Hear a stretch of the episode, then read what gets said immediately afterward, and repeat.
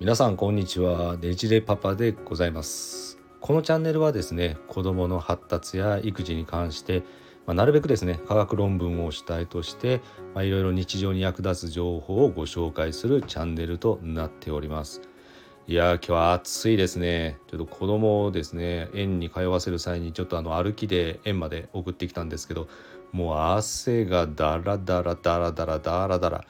まあ、急にあの、まあ、今梅雨ではありますけれども突発的にま20度台後半30度に近づくといった気温ももう顔を覗かせるようになってきておりますので、まあ、子どもの水分補給、まあ、大人もですけれども熱中症には注意して日々を過ごしていかなければならないなと感じています。今日ですねちょっとお話ししようかなと思っていたテーマなんですけれどもあの目についてですね、えー、子どもの目これがですね意外と見過ごされがちなところもありつつまた最近ですね、まあ、これは決定打にはならないんですけどこういう研究もあるんだというものがありまして、まあ、子どもの目特に近視のところに関して、まあ、今いろいろなアプローチが進んでいるというところも交えてご紹介できればと思っています。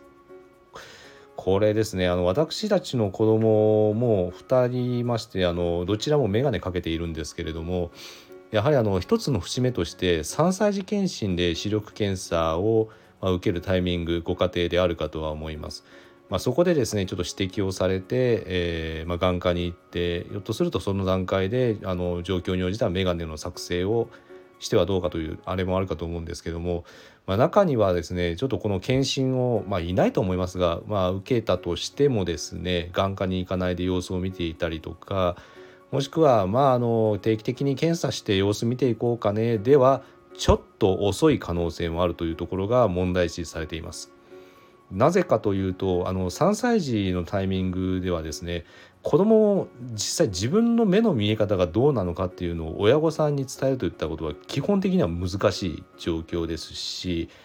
まあ、3歳、まあ、段階ではですね自分の目に見える状況がこれが当たり前というふうに自覚してしまっている可能性もありますので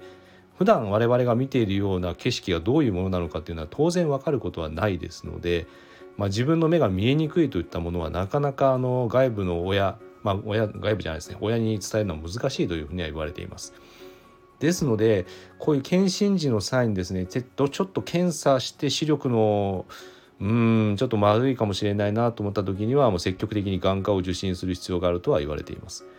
でここでですねメガネを作成するとなるとやっぱりコスト心配だなっていうふうに思われるご家庭も多いかとは思うんですけども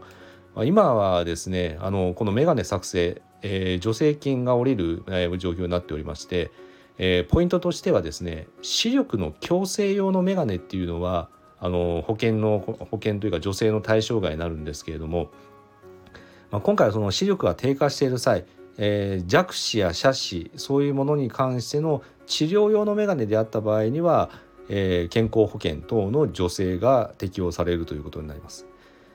であの3歳児未満であればそのメガネ作成時には8割を負担してくれるというふうになっていてまあ、3歳以降は7割の負担社会保険等や健康保険からの負担ということになっていて、まあ、中にはですねお住まいの市区町村の場合であった場合には追加で、えー、3割近くの助成が下りたりといったものになりますので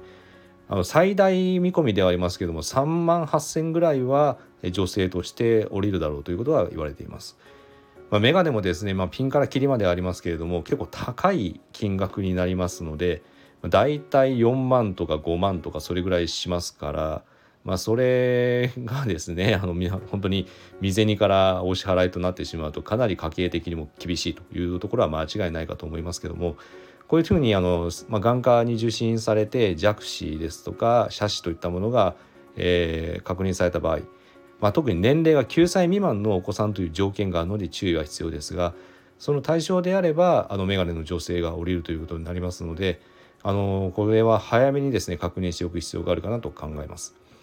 でですねこれあのもうちょっと様子見てから大丈夫じゃないかと思われることもあるかとは思うんですけどもこれ意外にやっぱりいろいろ調べてますと3歳から就学時のタイミングにもあの視力の低下は進行し続けるというところが問題視されています。となってしまうとやはり早期に、あのまあ、検査を受けて眼鏡をかけてあげさせるあ眼鏡をかけさせてあげるといったところが極めて大事になってきますし、まあ、眼科の診断を受けてその対応策を考えるといったものは極めて大事なものになってきます。で就学時に目が見えないという状況になってしまうとですね、まあ、そこから眼鏡かけていけばいいというふうには考えられることは思いますけどもあのやっぱりそこでかなり目が見えにくいという状況からやっぱり学力のそのものに影響したりですとか日常生活にも困難さを示してしまう可能性がありますので眼鏡をかけさせてあげるというのはなるべく早い段階でといったところが今、えー、いろいろと指摘されているところにもなっております。で実際眼鏡かけてですね学力が上がってきた、まあ、キャッチアップできたというようなケースもありますし何よりも眼鏡をかけてこんなにもあこんなにも世の中ってこう見えてくるものなのだっていうふうに子どもが思ってくるとですねやっぱり子ども自身のそのアクティビティといったところも変わってくる可能性もありますので最初あの3歳児になるとあの眼鏡かけるのが煩わしいというのは正直あるかと思いますが実際その周りの見える風景ですとか絵本を読んでいる時のその絵本のこの描写がくっきり見えるというところを体感するとおそらく子どもさんも違った世界の見え方を体験することにもなるかなと思います。ですのでやっぱり早めがいいというのは間違いないですね。でつい最近ですね非常にちょっと面白い報告も出ていましてこのあの実際眼科に通われた際にこの、まあ、眼鏡の適用になるかどうかの検査をするためにはアトロピンといったですねあの低用量のアトロピンを使ってあの検査をあのするための、えー、仕組みを作るということになるんですけどもこのアトロピンというのがですね瞳孔をこう広げる作用を持つということでそれで瞳孔を開いている状況で検査をするために、使われている点眼薬ということになっています。でちょうど6月1日付でですね JAMA というような、眼科の領域のですね JAMA の中の眼科領域の論文の方に掲載されたものでアメリカのオハイオ州大学からの報告になっているんですがこのアトロピンを低用量を、えー、使用することによって、えー、近視を改善する傾向があったというような、まあ、特に視力の低下を、えー、抑えることができるんじゃないかといった報告も出てきています。まあ、こういうものが見えてきたことでですねあのひょっとすると、まあ、視力の低下の抑制にはつながるかもしれないといった報告にはなりますのでちょっと概要欄には貼っておこうと思いますが、まあ、こういうような報告も出てきつつあるという状況ですね。ただしちょっと注意が必要なのはこの点眼薬を指してればじゃあ本当に禁止を、え回避することができるのか治療することができるのかっていうのは全く別問題ということになっていまして。まあ、くまでも禁止の進行を抑制する方法としてこういうものがあるよ可能性があるかもねなのでもっとしんあのこういうようなデータを積み重ねていかなければいけないねというようなところでちょっと止まっているというところになっています。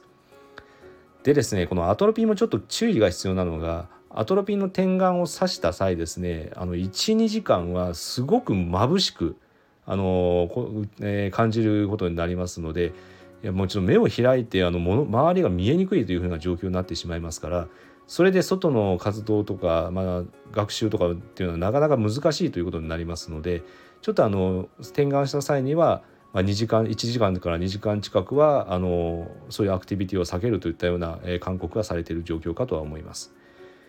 であのこれはあくまでもそういう治療用の目的、えー、診断用の目的として使われるアトロピンの使い方なんですがここでですねちょっと興味深いところがもう一つありまして